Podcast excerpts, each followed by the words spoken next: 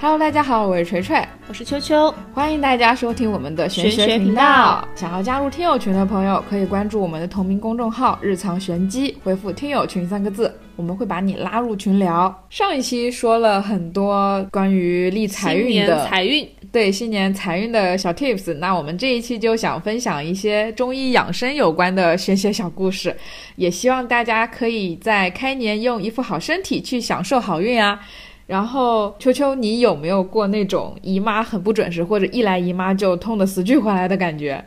不能提，提到姨妈，我现在就已经开始痛了啊，真的很难。而且就是我前两天上班的时候嘛，因为我们那个工区的饮水机是正好在我的座位的后面，嗯然后我就就是我听到有热水出来的时候，我闻到了中药的味道，我就转回去看我那个同事，嗯他就是那种弯着腰，然后捂着肚子，一下就 get 到是然后我说什么问题？我说你喝的是什么？然后他跟我说了一个很神奇的点，他嗯说、我去看中医，中医说我肚子痛，就是我姨妈痛，不是因为所谓的什么宫寒，而是我的肾虚。哦，他说哦他姨，就他说那个中医帮他看完之后说，他之前一直吃的是提热，就是什么红糖水，然后什么哦红枣、什么姜茶，就是那种大家都会觉得你姨妈痛是因为宫寒，然后子宫太冷了，然后卡住了出不来什么的。嗯嗯，在此我先说一句啊，没有广告，这个真的是我们个人亲身分享。如果有 广告，我们一定会告诉大家的。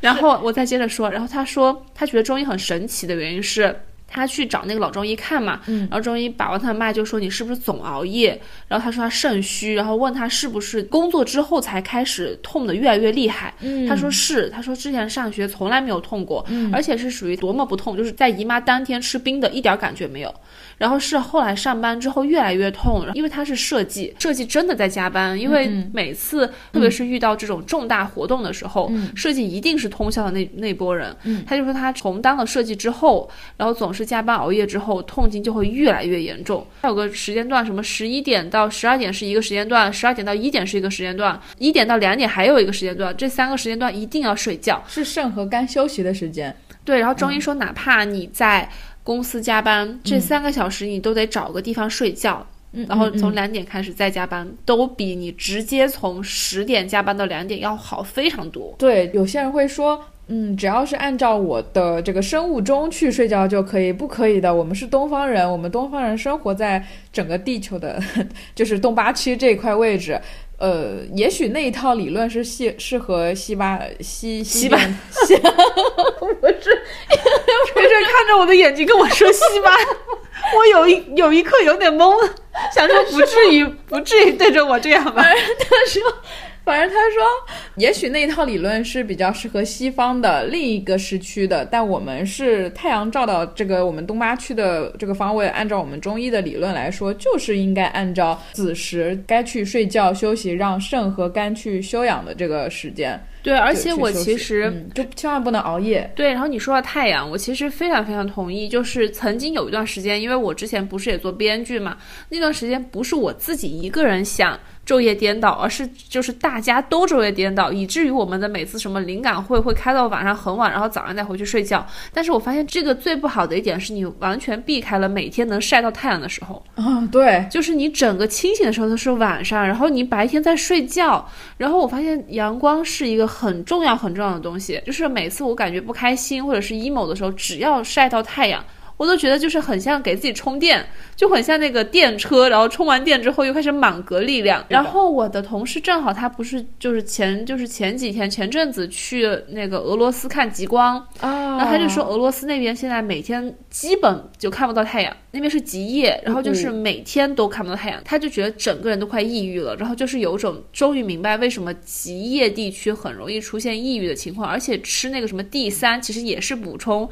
你晒太阳能够吸收的那个营养，嗯嗯，然后就是阳光真的非常重要，然后绝对不建议大家昼夜颠倒，就不存在什么只有晚上没有人打扰你才能写出更好的东西，真的不是的，你你就是的是的，你稍微尝试一下，九点钟睡觉，早上六点跟太阳一起起床去写，然后第一缕阳光照到你的电脑，你打出来的字都是有温度的。嗯，对，之后再讲晒背的这个事情。好，先回到姨妈。对，回到姨妈，就是我的实习生嘛，之前的实习生，他就是每次来姨妈都不准，而且一来就是离不开布洛芬的那种。那后来我就建议他去看中医，因为我从小到大是看中医的，中医对我个人而言就是受益太多太多了。然后上次他姨妈不准的时候，就正好回了山东，回了老家，他妈妈给他找了一个扎针灸的医生，医生就问他：“你到家要多久？”然后他说大概一个小时，然后医生就把针往旁边挪了一点位置，结果他到家刚好一个小时之后，他姨妈就来了。我当时真的很，而且他这个中医，他这个扎针灸的还不是个老中医，就是很年轻的，就说明可能他也正在，他是一套理论传承下来了。然后我就觉得很很神奇。我上高中的时候，就是确实是高考压力大，然后开始痛经，就之前都不痛。嗯，然后我妈带我去了一个老太太那儿把脉嘛。嗯嗯。然后那个老太太就说：“你这个没事儿，就是把营养补上就可以。”然后我妈买了一堆的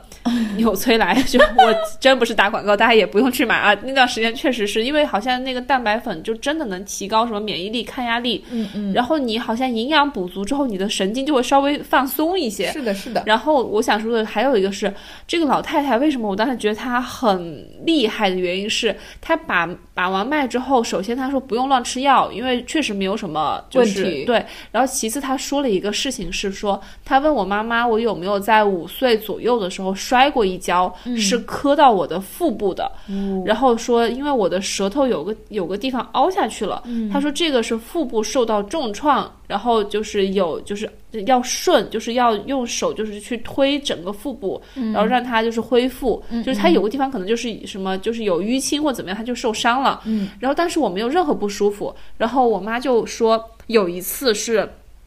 我妈带我出去旅行的时候住酒店，不是有浴缸吗？我妈让我站在浴缸里面给我洗澡，因为五岁不是还小。然后我妈转身去拿浴巾的时候，她就亲眼看到我摔了一跤之后，我的肚子是磕在那个浴缸，就相当于人折叠，哦就是哦懂，明白，就是像毛巾一样搭在上面。是的，是的。然后而且是摔，就是不是平，就是平稳的搭上去，是摔，就是滑了一下之后折折到了腹部啊！我居然还笑出来了。但是其实我现在已经想不起来疼不疼，然后我妈当时说我也没哭，然后我也整个人也没什么事儿，然后她就觉得应该没什么问题，对，因为妈妈也是第一次当妈妈嘛，就觉得且首首先没有外伤，然后我也没有吐血，她就觉得内伤这件事情很难意识到，然后那个老太太就说，呃，五岁左右的时候可能是就是磕到了，然后舌头凹进去了一小块，然后让我妈天天带着我去她那揉肚子，就是用艾灸灸完之后，她就会给我顺肚子，然后。我舌头上的那个小凹的真的平了。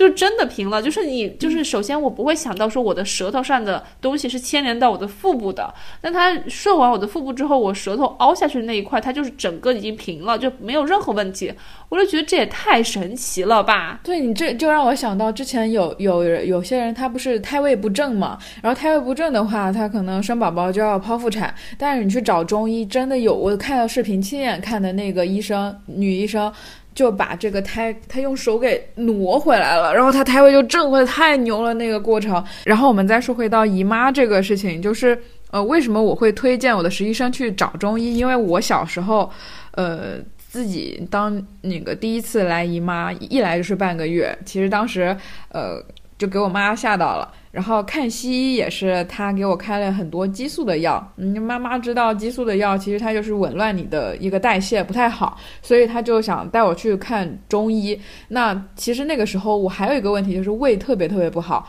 就是不好到那种嗯开病危通知书的那种。嗯，所以当时有一个一直给我看胃病的中医。呃，我妈妈就带我去找他了，因为在中医用剂量上面也非常谨慎讲究，嗯，所以呃，当时就去找他了。结果，他就给我只开了一副药，然后我当天姨妈就结束了，并且这么多年十几年以来，我基本每一次来姨妈都非常准时准点的来，然后而且很有规律，嗯，然后所以我才非常建议她去就是看中医。关于看中医，我之前还有一次，就是也很神奇，就是是这样，是我的前领导，就是他大概三十五加吧，快四十，嗯，热衷于做医美，但是呢，他又非常喜欢做那种大家看不出来她微调，但其实她微调了的那种医美，她不动手术，就是你感觉她没有变老，就是你感觉你第一年见她跟第五年见她没有变老，就她就维持住那个状态嘛。然后后来她因为要出国留学，她当时出国之前我们不是吃饭嘛。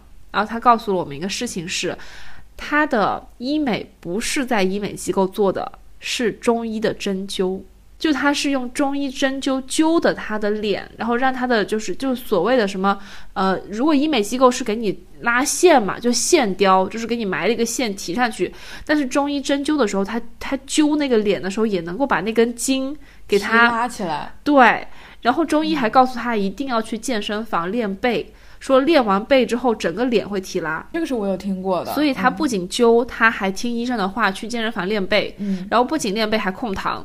就是他之前也非常非常喜欢吃甜品，他自己烤蛋糕。然后呢，中医就跟他说，真的要控糖，因为控糖对皮肤状态就是改善非常大。因为他之前也是毛孔大，然后油大，然后会暗沉。然后他控就是他控糖之后就有非常明显的改变，就是比如说他把呃很甜的奶茶换成了冰美式。哦，然后这个跨度真的好大哦。对，然后呃，但冰美式里面可以加一点点糖，就没那么就没那么齁甜。嗯。然后我对面的那个男生经常去。健身房也很养生，他会从自己包里掏一颗新鲜的柠檬，在桌上切片，然后分给我们每天喝新鲜柠檬水。哇，他也好细心啊！你说到这个味道，就像你上期说的那种中药的线香，其实我每次去中药房抓药的时候，都会有一种凝心静气的感觉，就感觉好像整个人也提神起来。所以我有的时候小时候会很羡慕在中药房抓药的那一些姐姐。我觉得他们每天他一定很长寿，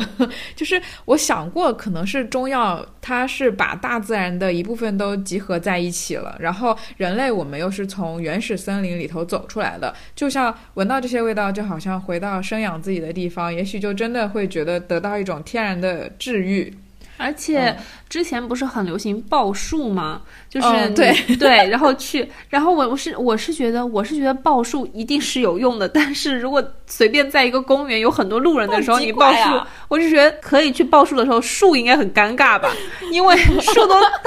树都已经这么多年，就是几百年了，也没有在众目睽睽之下被人报过，好奇怪啊！我之前我会在工作日的时候去逛北京很大的公园，就是那种野生公园，就是人很少的时候，其实就是你铺一块垫子。坐在树下面冥想的时候，就是风吹过来，你听到那个叶子沙沙沙沙的时候，我觉得其实那就是一个链接。你当然也可以抱树，然后你也可以拥抱它，或者是去抚摸它。就是我另外一个同事是内蒙的嘛，然后他之前跟我说，因为我之前看那本书的时候看到过萨满，所以我就非常非常好奇萨满。我就问我的那个女同事，我说内蒙那边是不是真的有萨满？她说得在内蒙很内蒙的地方，就是跟那个俄罗斯吗？还是哪交界？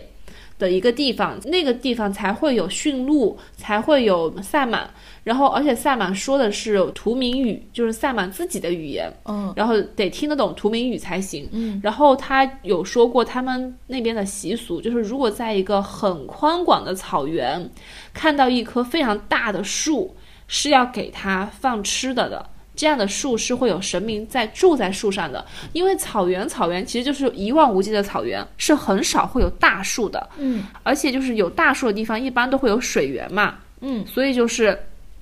首先是大树很少见，其次是如果真的在很大的一片草原上见到一棵很大的树的话，一定要给它放一些吃的，就是因为你路过神明，他们说这样的树上都会住着神明，嗯，然后神明会保护这一片的牛啊、羊啊、牧民啊，因为他们是游牧，所以其实是一堆的小蒙古包搬到这儿，然后就是放完羊之后他们会再挪走嘛，嗯嗯，所以它不是长时间会有人，嗯，所以如果你能放点东西给他，其实也非常非常好。说到中药药材，我再绕回来一下，就是之前。就是我去那个北京看中医的时候嘛，然后那个老太太她那天估计也有空，没那么多人，嗯，然后那个老太太就跟我说哈，姑娘你抓这个中药，说实话也挺贵的，就是十四天两千多。首先这个药呢，你当然可以选择是药房代煎，然后代煎北京是可以就是同城快递寄到家里的，但他说你其实买一个药壶自己煎药，药效是百分之一百，然后你要是找药房代煎，药效是百分之六十，你要是买的是颗粒，大概是三。十到四十最多了，所以就是建议大家有条件就是自己煎那个药，然后不行的话就找药房代煎，嗯，最差最差再去买颗粒。然后我就说行，我就自己煎，他就眼睛放光，终于有个人自己煎药了，他的药效终于能够得到最大的效果了。然后他跟我说，这个药材呢，你煮完变成水之后，你喝完之后，药材拿一个袋子扎起来之后泡脚。然后泡完脚之后的这个药渣晒干之后，就在家里就是变成香薰净化也可以，然后再扔它，或者拿去种花，其实也都非常好。嗯，我也是人生第一次煎药。然后我看到那个药材上面有一味药叫全蝎，全部的全蝎子。蝎子的蝎。嗯，我煎药的时候，我差点就是我真是这种对，行，别怕，它就是药，它不是活的，它是死的。对那它是完整的，就是那那包药里面有完整的一只一只蝎子，然后我大概也就明白为什么这个药这么贵，因为然后喝了之后，这我自己会觉得有效果，也可能是因为喝这个药的期间，你确实是不能喝酒，不能吃冰的，然后要早睡，要泡脚，你整个一套的下来，它就是一个养生的一个闭环嘛中。医就是慢慢的调理。你这个属于是遇到了一个适合你磁场的医生，因为其实找中医的过程，它这个也很看你和中医之间的磁场合不合，其实算是一种风水。那呃，为什么说不好找？因为之前我有胃病，大概八岁左右的时候，那个胃就很严重。刚刚不是说到差点就已经下病危通知书了。然后当时在吃了西药，大概有半年左右，我还是会胃痛。然后当时西医的专家主任就跟我说，西药吃了半年了，你大概现在可以去找中医调理了。所以说，西医的尽头是中医。然后为什么要说到找中医很看风水磁场呢？嗯，就是因为当时妈妈给我带到了中医院之后，中医院有一整面的照片墙，上面全是老中医、老专家，到底选哪一个，我妈也是一头雾水。然后当时就让我在她规划的范围里头，你选，因为这里面哪一个你觉得最舒服，嗯，我们就看它。然后当时我就觉得啊，找找医生可以这样找吗？就觉得有些离谱嘛。但是后来我又选了一位，就是我自己看起来觉得最慈祥的老奶奶。然后后来我才知道，其实看中医很看磁场合不合，所以我妈才会让我这样选医生。而且，呃，跟这个医生的缘分很神奇，就是我之前在吃西药的时候，因为我是胃出血，然后胃出血是是一个需要救急的。就是你在挂瓶的同时，每一次出血，医生都会在给我开止血挂瓶药的同时，让我喝一副口服的药液。这个药液是中药，是他们呃医院里自己调制的一个配方。然后后来我才知道，我喝的这个药液呢，就是我用感觉来选的这个医生婆婆她来调制的，因为她在退休之前是在我之前看西医的那个医院里头。就职的，退休之后才被返聘到中医院去，所以这么说起来也算一个小缘分。然后呢，这个老中医呢，他也很神奇，我一直从小到大看到大毛都叫他医生婆婆。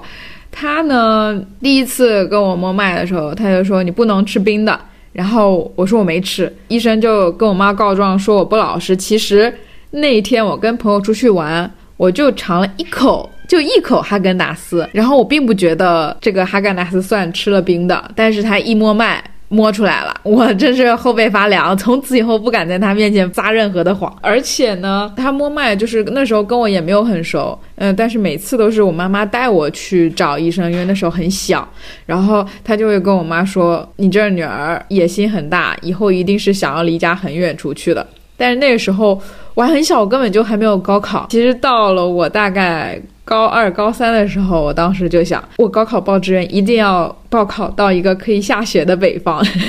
然后现在就是越真的是越走越远。还有一个就是中医，关于中医把脉很神奇的故事是发生在我朋友身上，大概是二二年六月份的时候。他去做按摩，这个按摩店来了一位游走的 NPC，游走的会把脉的一个，呃，我不知道他是他他是算医生还是算算命的，因为他是通过按你脉搏来判断出我朋友的桃花情况。他先是摸脉，然后因为我朋友什么都没跟他说，他先是摸脉。说他心里头一直有一个念念不忘的人，而且这个人现在在很远的地方，并不在国内。然后就算他们之后能走能走在一起，之后还是会很快分手。然后他当时整个人都愣住了，都傻了，因为他当时就是心里头还有一个念念不忘的在英国的一个人，然后他也知道跟这个人不可能。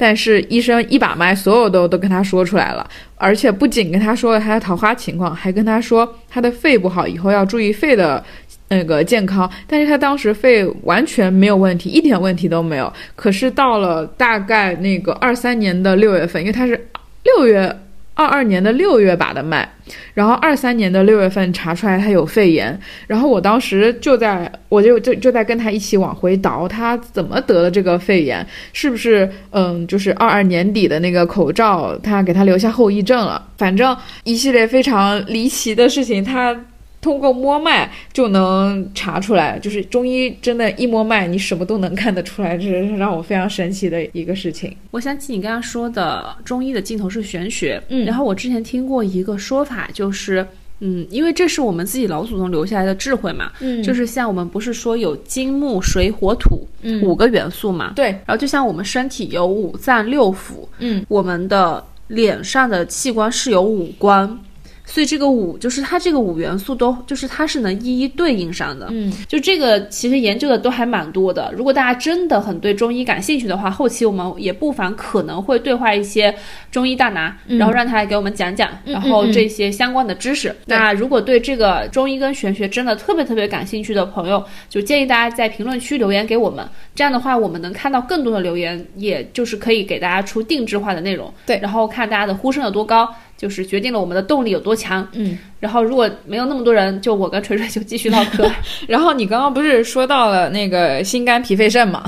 我就想到之前有一个。呃，说法就是，呃，老人家经常会说抖腿不好，因为呃，他们会说人抖穷，树抖死。嗯嗯。因因为古人认为抖腿是一种轻浮的表现，然后经常抖腿的人会抖光自己的好运和福气。那其实科学来讲，久坐了之后想要抖腿，其实是你运动不足的反应，自然反应。那其实呃，在这个时候，如果每当你意识到自己在抖腿，其实你是可以把抖腿的这个动力。转移到脚趾上，呃，其实对，就是那个动脚趾，就是抠出三室一厅的那个动作，就是轻微的这种动，它不会像抖腿的那个幅度那么大，但是也满足了你想动一动的这个需求。那动脚趾有一个好处，就是对你的脾胃有好处，因为脾经在你的大脚趾的内侧，然后胃经经络的经。在你的二三指的之间，其实动一动你这个脚趾，就相当于给你的脾胃按摩脾胃的经络，也守住了好运，也守住财运。这个，你你说到这个抖腿和中医养生，嗯，还有一个之前我听过的说法也很神奇，我后来自己试了一下，确实感觉能把这种精气神锁住。嗯，就是所谓的精气神，就是呃，我再插播一下，就是很多时候我们如果不用眼睛的时候是要闭目的，因为闭目可以养。神，然后在中医里面，就是神是一个很重要的，就是人不就是活一个精气神吗？对，所以神是非常非常重要的。然后所呃，你有时候看到一个人，你觉得他很健康，一定是你觉得他很有精神。嗯，就这个小伙长得就精就精神小伙，或者说就是你看到一个一个人，就是他感觉他生命力很旺盛，就感觉他就是内分泌 很，就是他的代谢很好。对，然后还有一个养生的秘诀就是。上厕所的时候要咬紧牙齿啊！对，就是这个是一个老中医留下来的，呃，一个所谓的养生的秘方，就是上厕所的时候咬紧牙齿，牙齿会很好。就是很多人不是都就是年纪轻轻就六十多就掉了很多牙或者牙口不好嘛？嗯，是就是很多人说是因为你眼睛是睁开的，然后你不是要上厕所嘛，就相当于上下都通了，它就就是精气神就泄出去了。然后你在这个时候把牙关咬住，然后对你的牙齿是很好的，就是你会就是咬就是守住一些自己的精气神。嗯，然后《黄帝内经》里面也讲过，这个方法是补肾的。嗯，就是你在上厕所，不管是大的还是小的，你都咬牙，就是就不用就是很紧，反正就是把牙关咬住，对牙是真的很好，而且还补肾。然后呃，之前说有一个老人家八九十了，一口牙特别好，就是用的这个方法。所以建议大家就是如果就是能记得住的话，补肾气一个最简单的方法就是，特别是男性早上起来的。第一次上厕所的小便，一定要把牙咬住，这样的话是补肾气，就是肾气不会泄出去，守住肾气吧。对，然后呢，我之前还听了另外一个事情来验证这个事情，是一个姐姐她不是生孩子，生孩子其实就是一个非常容易散精气神和损元气的事情嘛。是的，所以坐月子要补很多的东西。然后这个姐姐就说，她生完孩子之后，有一次去上厕所的时候，嗯。就感觉自己就没有力气了，嗯。但是把牙咬住之后是有力气站起来的，就是是真的能省一些，就是所以咬紧牙关卯足劲是有道理的。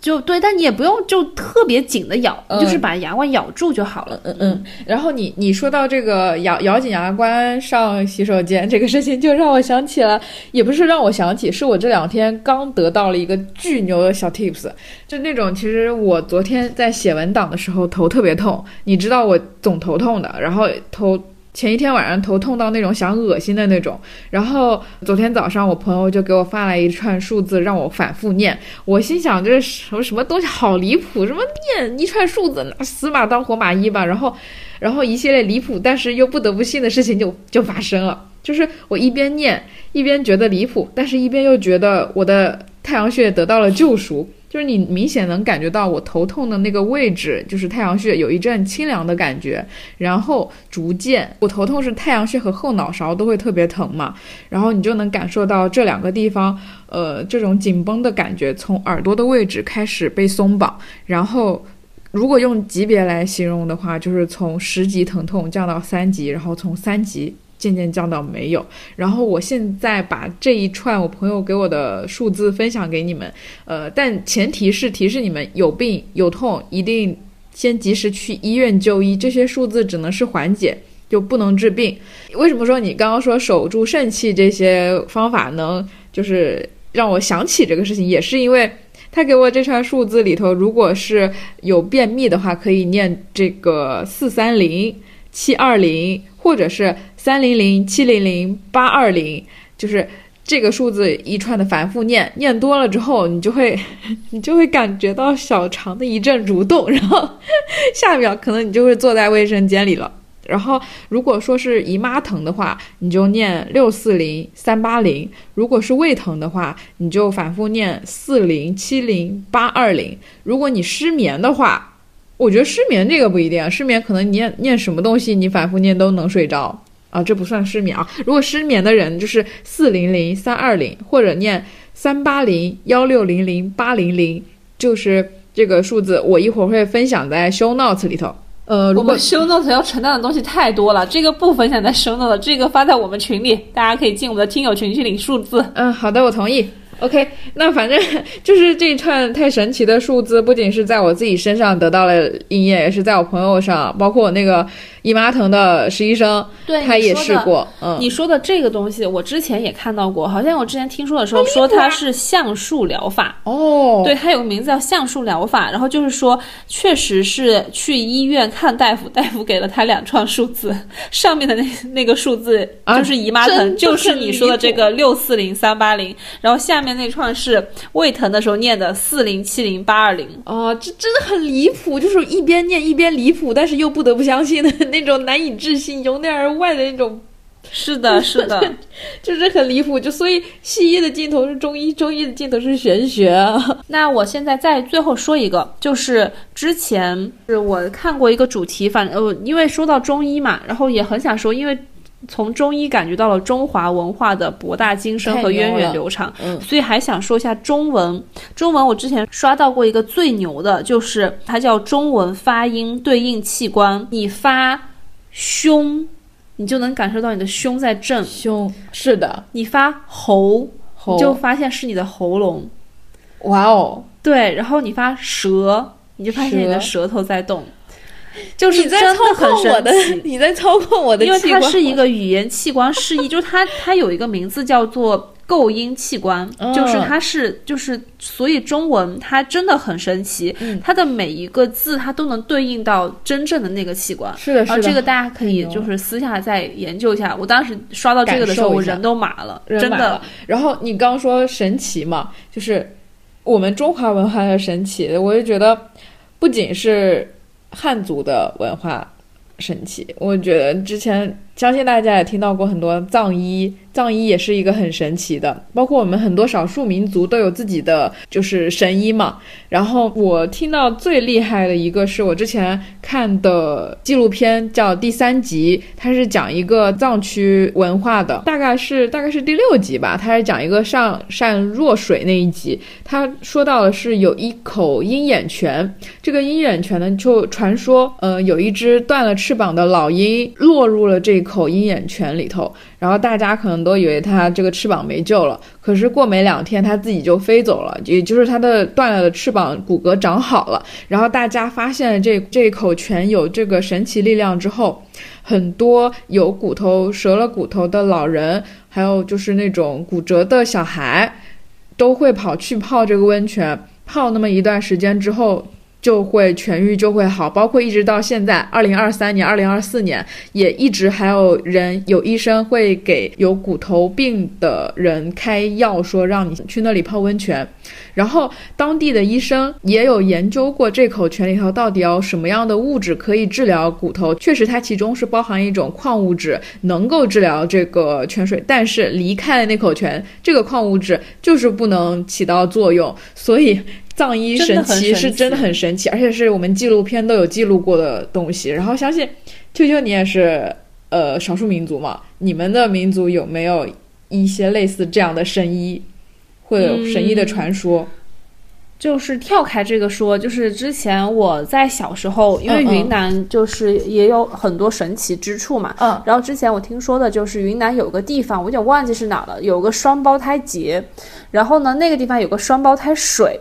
然后就是首先它这个双胞胎节就是做的很大，就是全国各地和世界各地的双胞胎都会过来过双胞胎节。嗯，然后这个起因是因为那个就是当地非常容易生双胞胎，然后就是说一方水土养一方人，这里的水土就是很容易生双胞胎。然后那段时间还会有那种就家里的长辈给结了婚的哥哥姐姐带那个地方的双胞胎水，嗯，就。把当地的水用水瓶子好几瓶大瓶带回来，说喝了当地的水就能生双胞胎，嗯，然后就也很神奇。然后我现在再补充一下，我搜到了刚才的那个每个发音都在对应的器官上，嗯，然后大家可以感受一下，就是你现在读唇唇，嘴 唇的唇唇，你就会发现你的嘴唇在动。然后你现在说牙齿的齿齿，对，风是从你的牙齿过的。齿，然后风就真的是从你牙齿过的。对对对，T T 也是啊，T 也是从牙齿过的呀。但是它是，首先是这个字，它确实对应的是这个器官啊，确实确实。对，然后你现在举的这个例子不对，是因为 T 你你它我们 T 是它是下面，就它不是从。牙齿穿过，嗯，而且我们现在说的是这个字对应的是这个器官，所以你要用器官来平衡字，而不是用字，而不是用所有的发音去测这个器官，因为你说很多话它都会过的，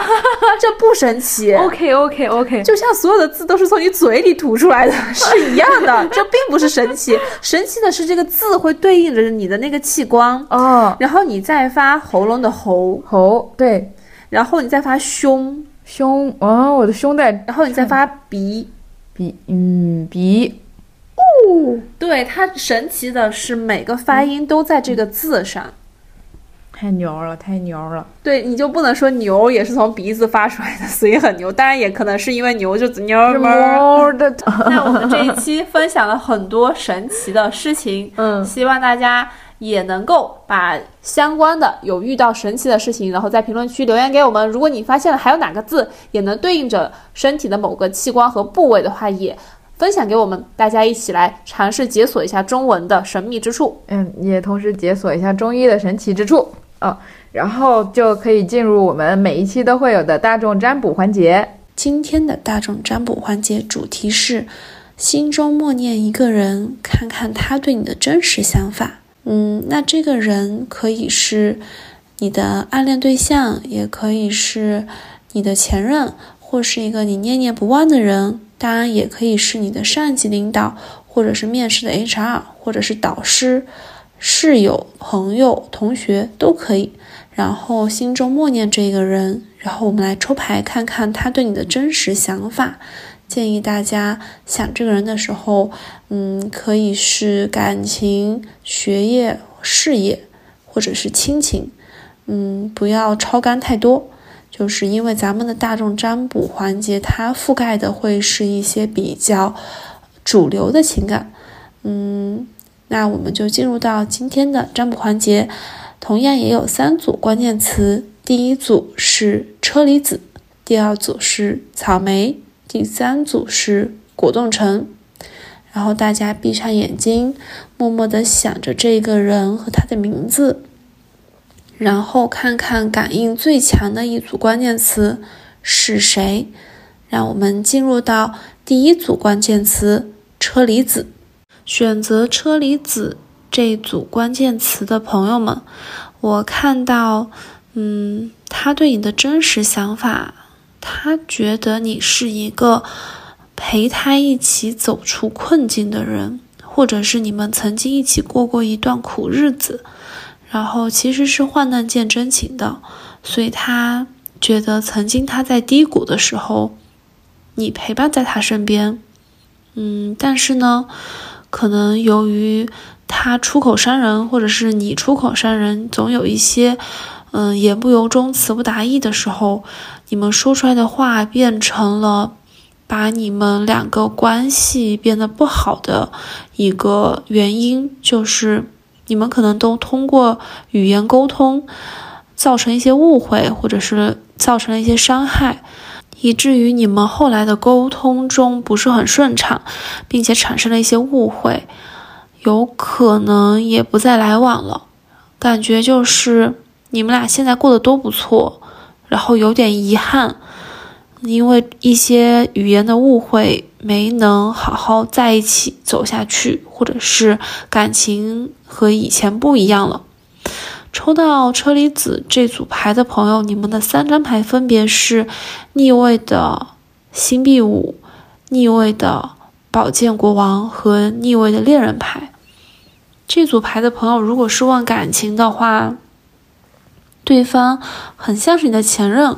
或者是白月光之类的。你们在低谷陪伴过对方，可能也是知道对方的弱点是什么，以至于你们伤害对方的时候，才能找到对方最痛的那个点。然后你们明明之前曾经都非常了解对方，但是后来没能在一起，就是感情也没有以前好了。就，嗯，看到这三张牌的第一直觉是有点遗憾在里面。总感觉你们应该是能够走更远的，但其实没有，所以车厘子这组的朋友感觉是有些遗憾的。然后我补了一下，就是选的第一组车厘子的，看了他对你的真实想法之后，我问了一下牌，牌建议你们的关系该怎么发展。然后出来了一张星币八正位和星币九正位，以及死神牌的正位，就感觉，嗯，牌的建议是，其实分开也挺好的。虽然刚才那段关系是最后是恋人牌逆位，好像各自分开之后都能找到一个更好的。方向就是各自分开之后，专注在自己的领域里，然后成为自己领域里面的比较拔尖的人，并且有了自己的积蓄，有了一个好的物质条件。虽然仍然是独自一人，然后也往一个新的篇章开启了，就是你们彻底的跟对方。就是塔罗的建议，就是你们彻底的放下对方，两个人各自发展，好像离开了彼此之后，都会找到一个更好的，嗯，更好的方向，至少生活条件变好了，从刚才的逆位星币五变成了现在的这个星币九。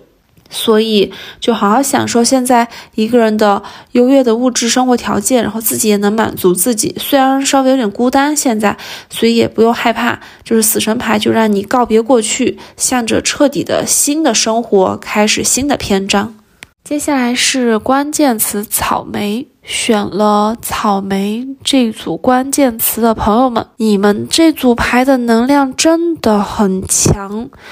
不仅是三张大牌，还是三张非常好的大牌，嗯，很有意思。选择草莓这组的朋友，他对你的真实想法，第一张牌是节制牌正位，第二张牌是恋人牌正位，第三张牌是力量牌正位。他对你的真实想法就是，你对他很有吸引力，所以他要很节制，才能克制住他对你的喜欢。就是，嗯，嗯，你非常吸引他，然后能给他带来积极的正面的能量，且能给能给他带来源源不断的灵感。然后也能让他变得非常开心，因为节制牌是射手座嘛，就是射手座就是，嗯，也是火象星座，所以你想，射手座这样一个比较怎么说，呃，比较难以投入一段感情里的星座都被你深深的吸引，所以你对他吸引力真的很大。然后他很想和你发展成恋人，或者是你们的关系，你们的沟通会非常顺畅，就是。嗯，一旦你们聊天，就会聊得特别的如火如荼，就是很像大天使见证之下，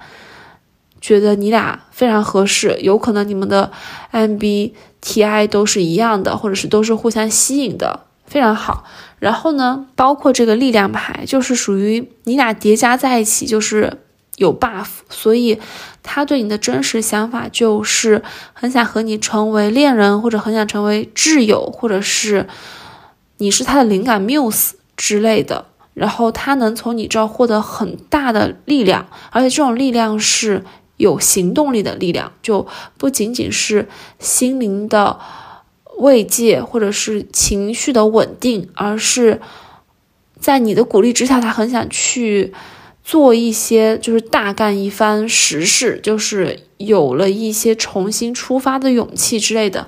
这组牌他对你的真实想法很不错，就他很欣赏你，他很喜欢你，然后他觉他很认可你，嗯，还不错哦。这个这三张牌真的很好，而且我这样看过去，节制牌是有天使翅膀的，恋人牌也是有天使翅膀的，然后。力量牌还是那种人，就是一个一个一个一个女神能驾驭一头狮子，就是能实现跨物种的沟通，沟通是肯定没问题的。然后聊天也能聊得很好。如果是合伙人或者投资人，如果是那种投资人，就是你要去见天使轮投资人的话，你的融资也会非常顺利。就是呃，比如说是一些在做自己品牌的，或者在成立自己公司的。你要去见一个人，你心里想的是你那个天使投资人的话，也会很不错，就是他肯定投，然后还能不仅能投，还能给你很多很好的建议，然后让你重新觉得掌握了一些力量。同样的，也给这一组草莓补上了关系发展的建议，就是牌建议，呃，你和他关系该怎么发展，然后也出来了，呃，是这样，出来了一张星币。七的正位，然后一张星币二的正位和一张教皇牌的正位，就是嗯，很像我刚才说的天使投资人，就是嗯，他是你的天使投资人的话，嗯，所以你们的关系的建议就是先把手里面的这七个项目看好，盘点好这七个项目要怎么发展。然后要怎么把自己现在手头的资源做大做强？先盘清楚自己的优势是什么，然后能做，嗯，能做大做强哪一个？然后再开始运转项目，从自己手里这些资源里面挑两个最好的出来，然后开始运转。然后，嗯，在大的平台支持下，可以做起来，力量非常强。这一组非常适合创业。然后。呃，如果是，如果是谈婚论嫁也会顺利的，嗯，然后如果是和朋友一起开公司也会顺利，而且你们做的事情应该是能得到平台和政府的支持的，因为这有张教皇牌的正位，也就是说你们做的应该是顺应这个时代和符合主流价值观的，是那种风口上的，就是风口上的行业会起飞，会起飞没问没问题，这组牌，这组牌这组牌真的非常好。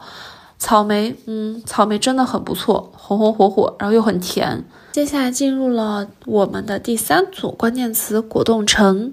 选择果冻城这一组的朋友，他对你的真实想法是三张牌，一张是权杖九逆位，一张是宝剑国王逆位，又出来了一次，还有一张是圣杯女皇的逆位。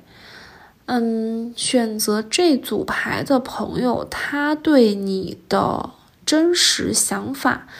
嗯，他可能觉得你是一个女战屡败，但从不言弃的人，就是好了伤疤忘了疼，